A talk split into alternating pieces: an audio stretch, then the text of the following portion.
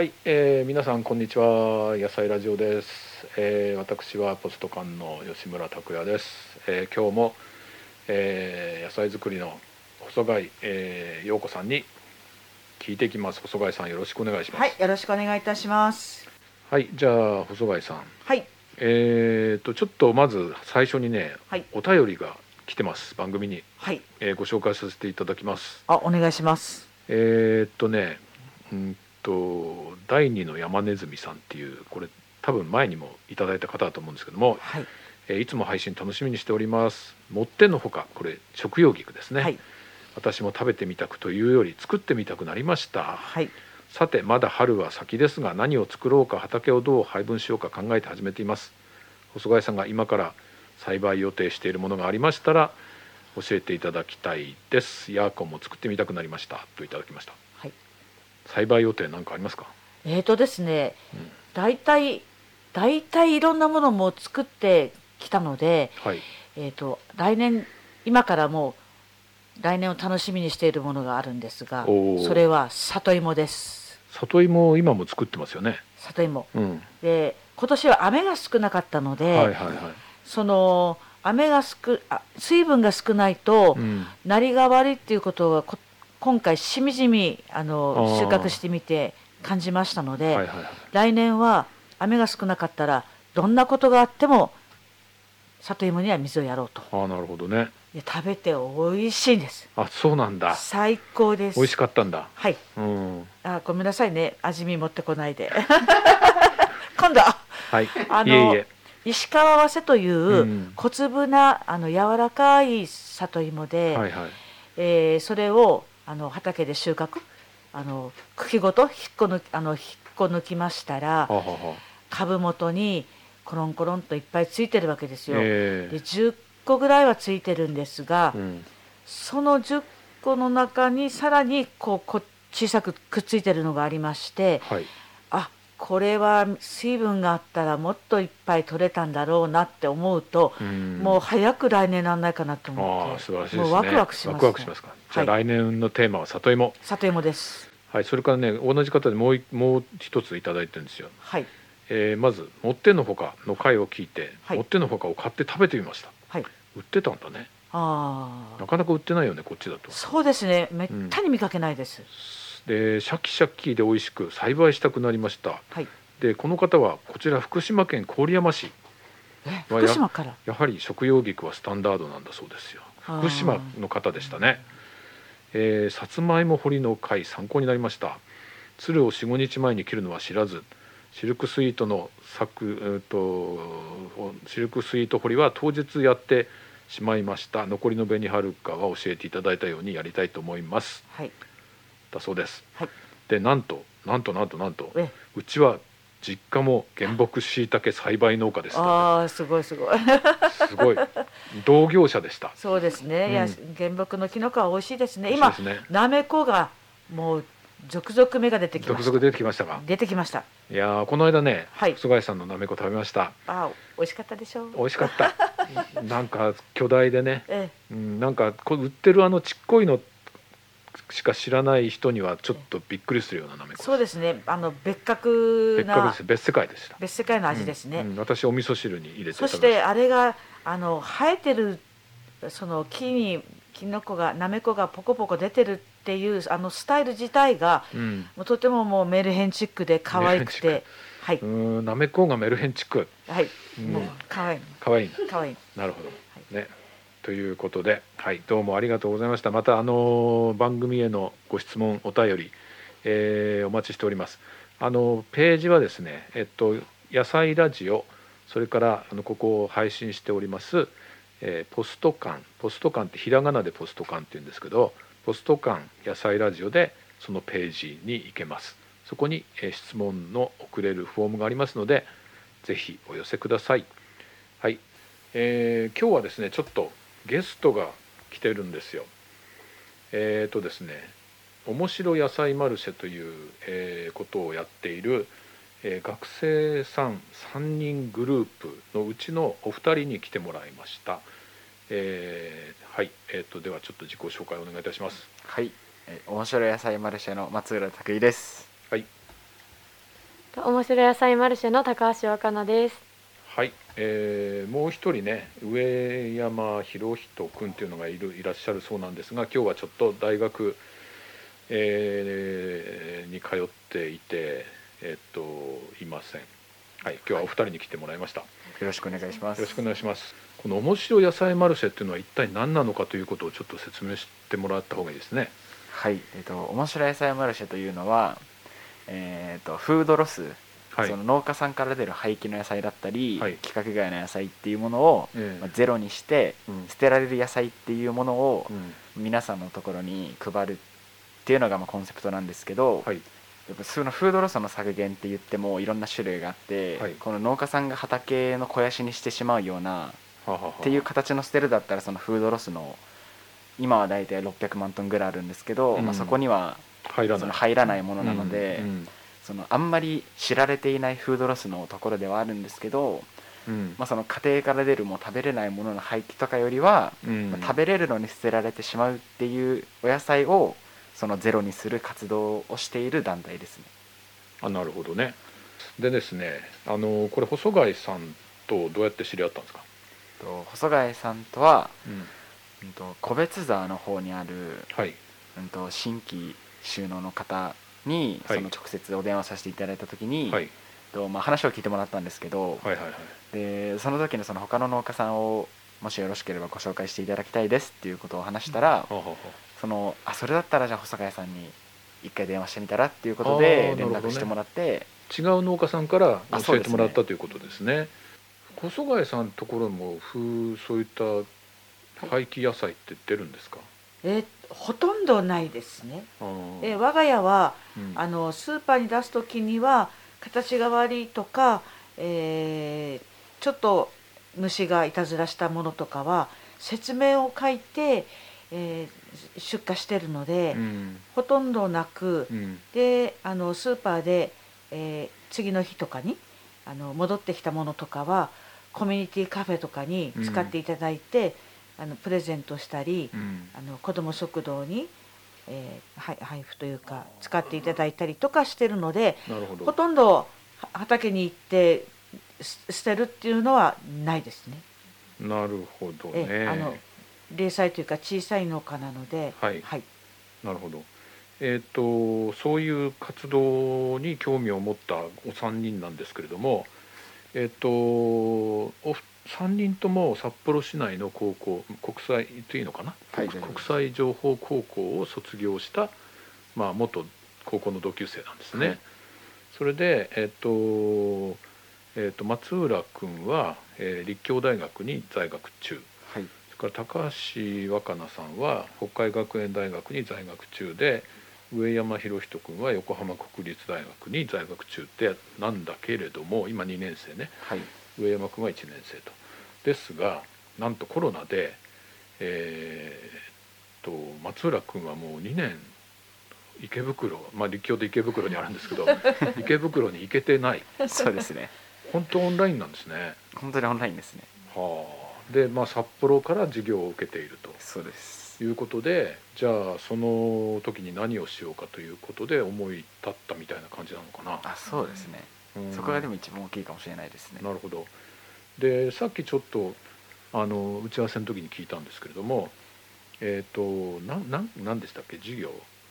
あのその自分が異文化コミュニケーションっていう、はいはいはい。異文化だったりその外国との接し方みたいな授業でえまずはその日本に来る外国人の労働者外国人労働者のまあ労働環境を見ようっていう授業で,、ーはいはい、でまあ、その外国人の労働環境がすごい悲惨なもので衝撃を受けて、うん、で他にどんな社会問題があるのかなっていうのを調べた時に、はいはい。フードロスっていうのを見つけて、うん、でその北海道出身北海道育ちだったので、なんかその生まれ育った地で何か貢献できないかなっていうことで始めましたね。なるほど。高橋さんは松浦君から誘われたみたいな感じですか？そうですね。ただなんか結構彼が高校の時から、うん。まあ、会社を起こしたじゃないですけど高校の友達と何か一緒に活動したいっていうのをずっと言っててそれは私も知ってたんですよね。あそうなんだ。それでなんかそうだねなんかその時は流すじゃないけど、うん。なんかちょっとそうなんだぐらいに思ってたんですけど、はいはいはい。その高校この大学になってその話が来た時にあの私の中ではあとうとう始めるんだ彼はみたいな。ああなるほどなそそれでなんかそのココンセプト自体もうん。なんかこの北海道のためにとか本当に人のためになるような活動なのでえこれ自分も参加できたら楽しいなと思ってなるほど。これはやろうっていうことで始めたんですよね。じゃあ松浦君は割ともう高校の頃から起業家マインドみたいなのを持ってたわけか、ごめん。えっとまあそうですね。うん。なんかそのなんなんなんて言うんだろう。難しいな。うん、なんかそのそう思ったのは、うん。高校の修学旅行でハワイに行ったんですよ。へえでそのは高校の友達とハワイに行った修学旅行が楽しすぎてこれは もう一回行きたいっていうのがまあ一番の気持ちなんですけどいやーあそれが楽しすぎた、それが楽しすぎそれが楽しすぎて、うん。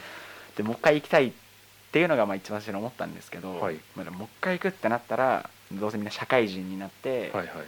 でそれぞれ、まあ、違うところに住んででそれぞれ仕事があってってなったらもう一回集まるタイミングってそうそうないなって思ってそうなったらもうみんなで一緒の仕事をしてでもその仕事の社員旅行みたいな感じで社員旅行？みたいな感じで すごい。ね。もう一回みんなで行けばうん。これはまた同じような感覚で楽しいハワイ旅行になるんじゃないかっていうのあーなるがほどその自分の人生の今の夢ですね。ああじゃあこの面白ま野菜マルシェの社員旅行に行くためにこれをやってるみたいな感じ？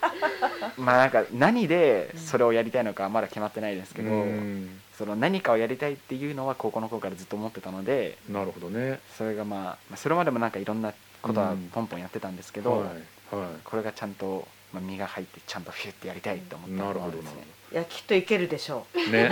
大丈夫。社員旅行ね。うん。あの細貝さんのところに最初にコンタクトがあった時はどんな感じだったですか？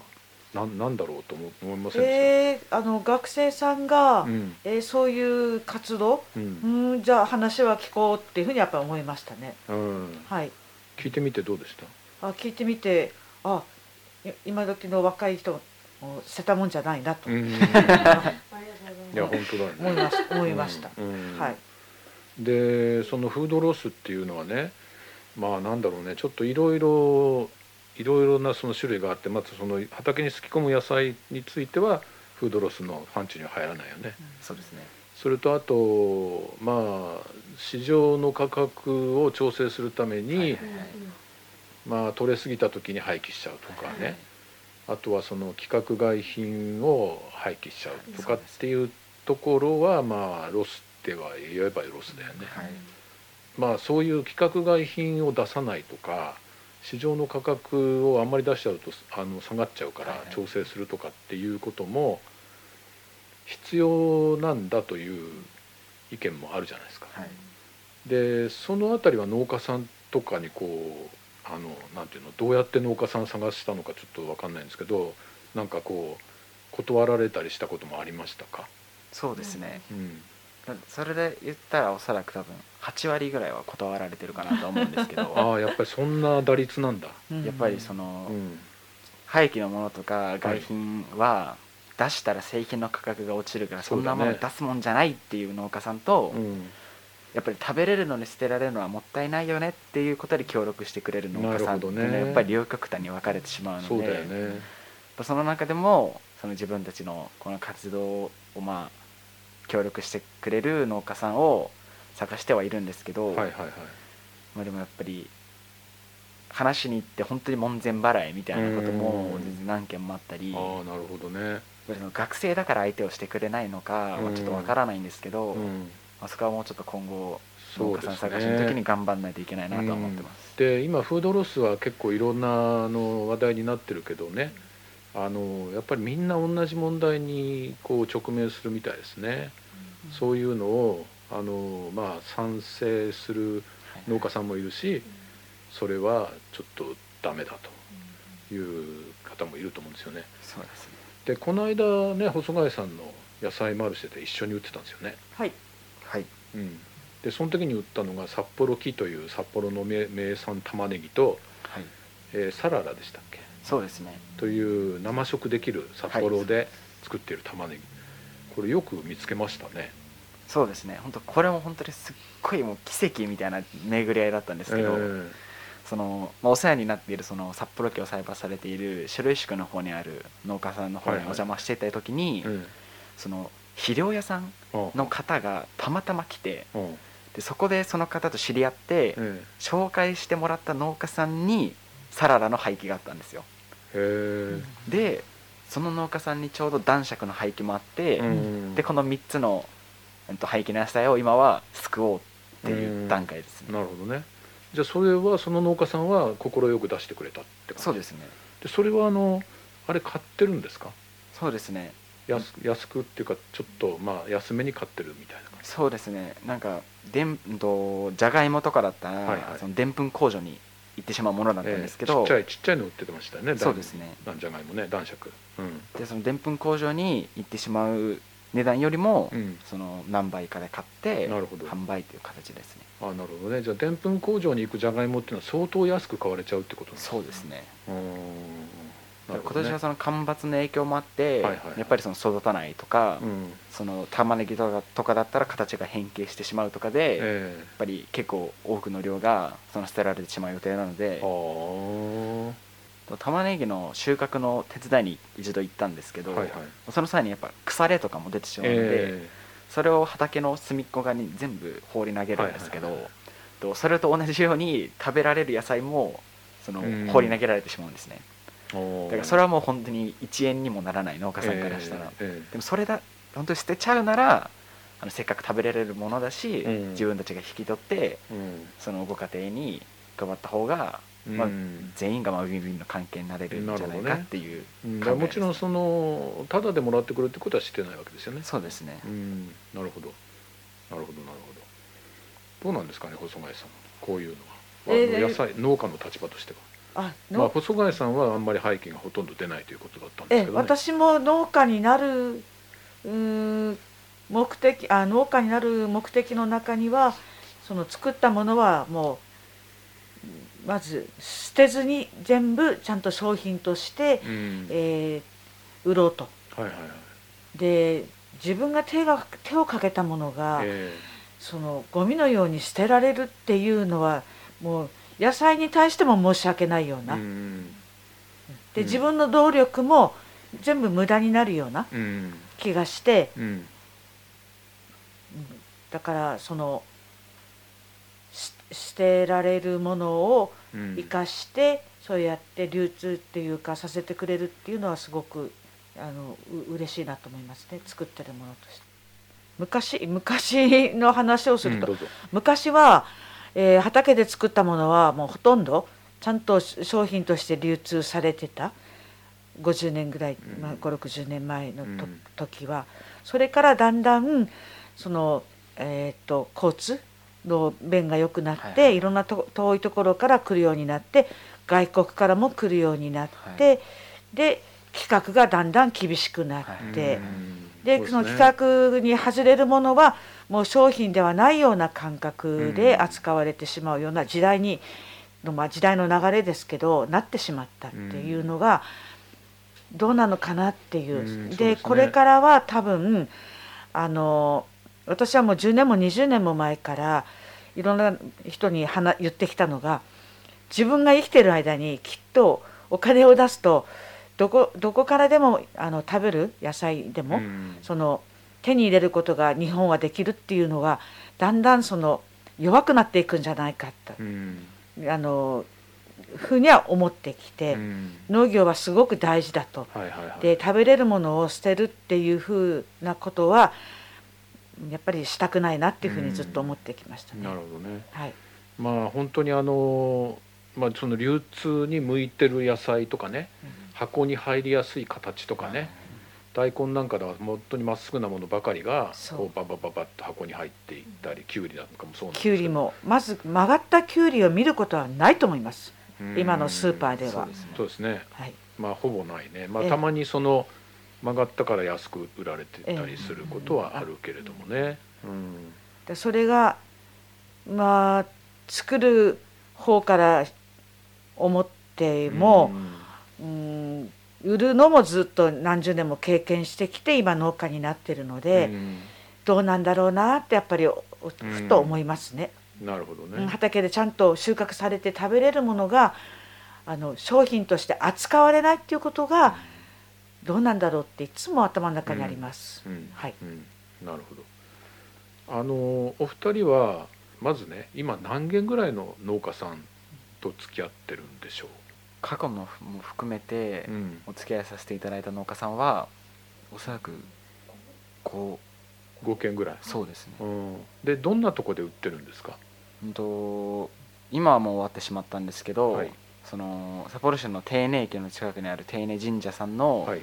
その一角を借りて、うん。とそのお付き合いさせていただいた農家さんから出る廃棄の野菜とか、まあ、その自分でその製品とうん。外品両方扱って規格外の範囲を広めちゃえばそもそもの規格が存在しなくなるよねみたいな考えを持ってたんですねなるほどね。なのでそのうん丁寧のマルシェではその製品も販売するし、外品も販売するしっていうのでうん。その対面販売だからこそ、うんその外品のいなんかイメージとか。規格外だからどうのこうのみたいなその固定概念みたいなのをその対面販売をすることによって、まあ、少しでもなくすことができるんじゃないかっていうのであーなるほどね。そう。ですね。これもうやってどのくらいになるんですか？あの本当にこの活動を始めたのが本当に最近なので、えじゃあその丁寧のマルシェを、えうんうん。がスタートしたのは8月の18日。あじゃあもう本当に今年の8月だから88910ヶ月弱ぐらいかな。そうですね。うーんなるほど。お客さんの反応はどうでした？やっぱりその学生がやってるからってのもあるかもしれないですけど、うん。やっぱりあテニス神社でこんなとこんなこんなことやってたんだみたいなので、うん。まあ、その何回も来てくれるお客さんとか、うん。その毎日毎回来てくれるお客さんとかもいて、やっうんぱりそのどんどん寒くなってきてお野菜もなくなってくるのでもう今は終わってしまったんですけど、はい。はい。まあ、来年度もその天然神社さんの方とはまあお話しさせていただいて、うん。あのできたら、まあ、やる方向で今話をしているんですけど来年事業リアルな事業始まっちゃったらどうするの？えっとその今2年生でうん。今大体フルターンぐらいで取ってるんですけど、はいはいはい。なのでその3年生からちょっとずつその授業数っていうのはうん。少なくなってくるので、うん。まあ、そのまあ、週に1回か2回でまあ授業固めて、でまあ、まあ行ったり帰ってきたりみたいな感じあでー、結構大変だねでもねまあ、北海道にいる時間をまあ増やしたいなとは思ってます。ね。なるほど。じゃあそもそも北海道の大学行けばよかったんじゃないかね。いやそうなんですよね。こんなことになるとは思ってなかったので、そうね思わなかったね。うんうん。そうですね。でも本当にまあな何があるかどう分かんないからね、まあ、せっかくそれもまあチャンスと捉えてね。そうですね。あの野菜の知識とかっていうのはそれまでもあったんですか、いやなんか母が知ってるような野菜とかうん。そういう触れたことのある野菜はもちろんあったんですけど、はいはい。もちろんその広範囲でもう全部の野菜を知ってるとかっていうわけじゃなくてええ。家でも家庭菜園みたいな感じで結構畑があるんですけどもその野菜は知ってるけど、うん。けどそんな家で玉ねぎを育てる人はなかなかいないじゃないですか、うんうん。そういうのの知識はほぼなくて、うん。それは本当に農家さんから教えてもらったり、うん自分たちで本を買ってそれで学んだり、うん。彼らがいろいろ調べた内容を教えてもらったりとかして、あのもう現状でも多分全然足りてないんですよね、うん。あの知識は。でも普通の人よりはあるから、はい。その知識をあの普通あの一般の人に教えるっていうくらいの気持ちで今やってます。だから全然学び最中です、学び最中ね、はい。うん。でもまあどうですか？楽しくない、すごい楽しいですね。ね。だから細貝さんのうん、イヤーコン掘りとかさつまいも掘りとかに細貝さんの畑も行ったんですか？はい行きました。手伝ってもらいました。あ本当、はい。うん。でもそれもなんかただただの手伝いとかではなくてなんかその野菜についてのええ。知識を教えてもらうたりそうだよね、うん。そのそもそもの農業とか農家ってこういうものなんだよっていうその根本からも教えていただけるので、うんまあ、本当に、まあ、無知な自分ちからしたら非常にありがたいです。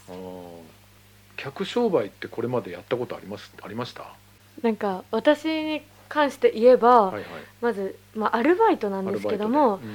あの今まで前に焼肉屋さんでやってたのと、うん。今も継続して働いてるのが、うん。無印良品で働いてるんですようんね。へで無印良品はあの本当にアルバイトの人にもいろんな経験をさせてくれるんですよね。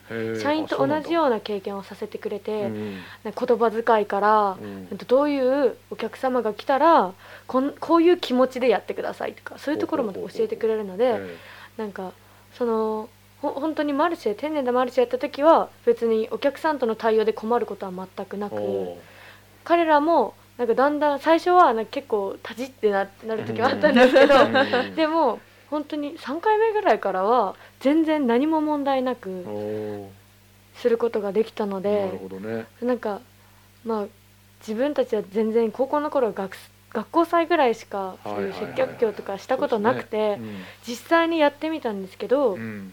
それでもなんかやっぱりで人と話すのが楽しいとかって思ってれば、うん。そこまでの自分に技術がなくても、うん。気持ちでこういう野菜があって、うんこういうことがあるんですってことを伝えれば、うん。皆さん分かってくれたり、はいはいはい。聞いてくれたりするので、なね。なんかマインドが大事なんだなってことを学びました。そうですね。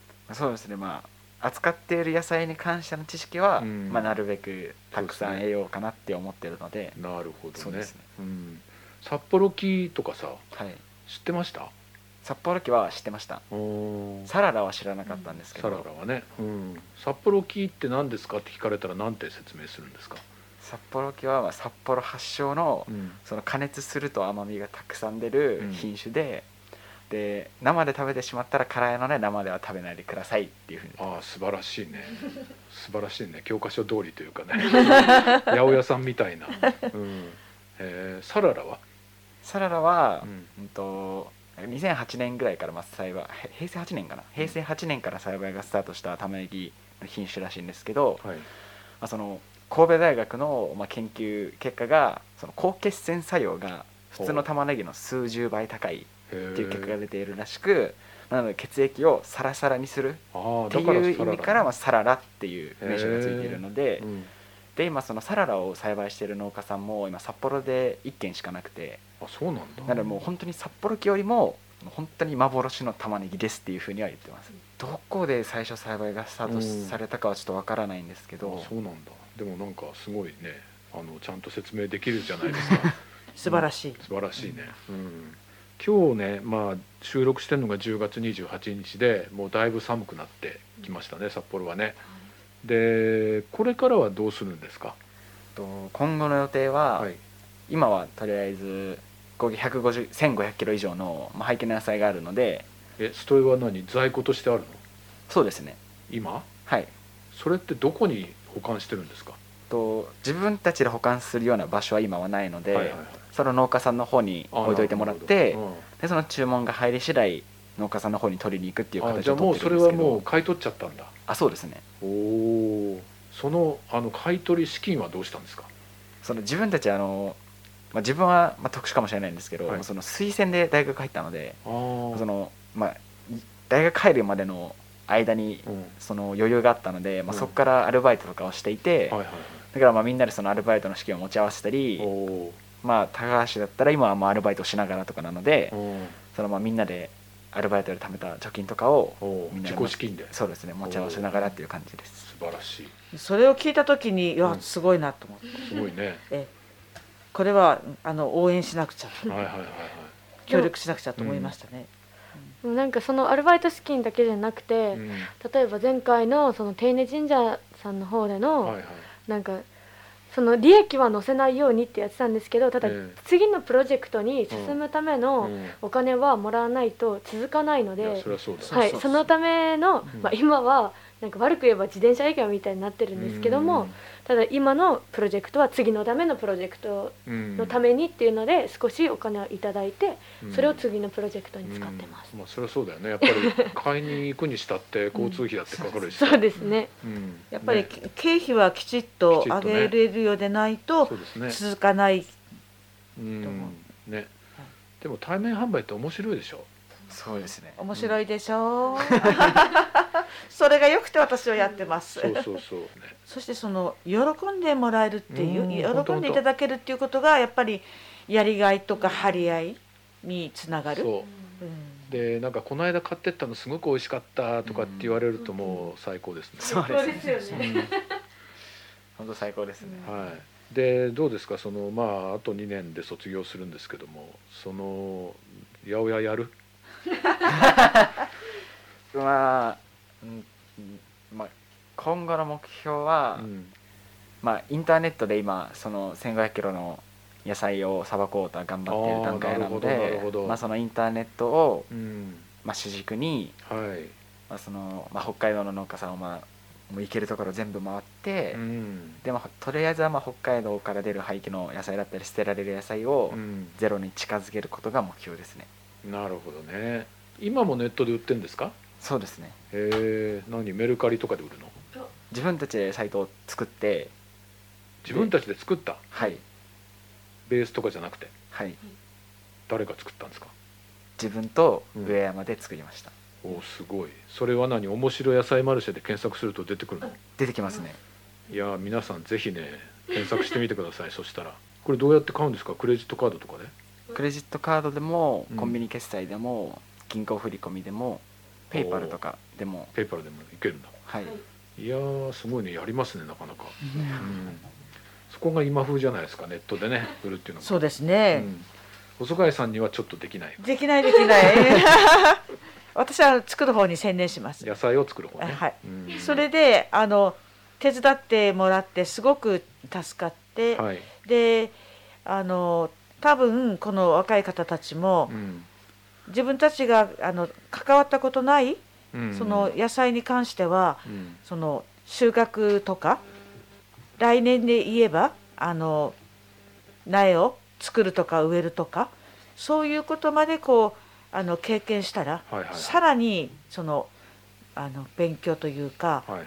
あのお話をする時のうん。説得力なりもし将来その野菜に関係ない職種に就いたとしてもそうですそのいねろんなことを学んだことが必ずその経験のあのひ引き出しにうん。なるので、そうですね。うんいろんなことを経験したらいいいやいやいやっていうふうに思いますね。やっぱりこういうなんていうのかな、ん。若い人がこう一生懸命やってる姿を見ると本当なんか、私はなんか安心するっていうかほっとするよね、ですね。うん、僕たちの配達そうですね。僕たちの配達っていうのが名前なの？面白い丁寧神社では、はいはい。面白い野菜マルシェだけだったんですけどうん。まあ、そのインターネット販売であの配送するので面白い野菜マルシェ僕たちの配達っていう名前に素晴らしい。これはあれですか？あの全国から買えるんでしょうか？そうですね。いや札幌機なんか買ってほしいよね。札幌にしかない玉ねぎね、本当ですね。えーもしこれをね全国の方が聞いてらしたらですね。いや面白い野そして菜マルシェで来検索してい年ただいて。私も野菜は百数十種類作るのでそういうのとコラボしあていいね。それを配達してもらったらいいんじゃないの？ネットで。売ってもらったら。いいですね。いいですね。いや私もねだんだんね年で 年でその今日も朝3時半です起きたの。で3時半に起きてスーパーに出すための袋詰めめちゃくちゃあれ大変なんですよ。はいはいはい。はいですうね、ん、3軒も4軒も出すために、うん。その袋に詰めてシール貼ってっていうことが、うん。だからこういうスタイルではあと何年もできないぞと。だからやり方を変えなくちゃって今思ってるところなのであなんかすごくいい話ですね。いいですね。面白いですねあ面白いですね。そして、うん。いやーなんか本当にねもう若いとか年取ってるとかじゃなくてこういうそれぞれのねなんか得意分野を生かしてそうですね。協力協力して。協力していただいてですねこっちの方だと、当本当本当そしてあのいろんな地域の方にあの喜ばれるもののが仕事にできるっていうのはすごく楽しいんじゃないかと思います。はいそうです。はいそうですね。ねだから札幌産の札幌産の美味しい野菜が、まあ、届けられますみたいなねその配達の箱の中に入れてもらえれば喜んでくれる方はたくさんいるんじゃないかなと思いますね。うんい。や本当ですね。うん本当そう思います、私もあの美味しいものを食べたくて農家になったというか、うん。何十年も八百屋を経験した後に農家になってるので、まあ、かかぼちゃ一つにしても大根にしてもどどれが美味しいだろうって今勉強しながらあのやってるのでえ実はね若い時真面目に勉強しなかったので今勉強してるんですよ。そうなんですねうんいやいやいやでも本当にねそういうチャンスがあったら本当に素晴らしいですね。いいですいいでねす。ね。なんか、うん、楽しみですわこれは。うんうん。来年ま楽しみですあ来年ね。楽しみですね。畑一緒にやりましょう。お願いしますやりましょう。じゃあもうなんかあれだね松浦君ちょっと北海道の大学に転学した方がいいんじゃない？あ ぜはいということであのぜひ頑張ってください。面白い野菜マルシェ。僕たちの配達。はい。今日はどうもありがとうございました。ありがとうございました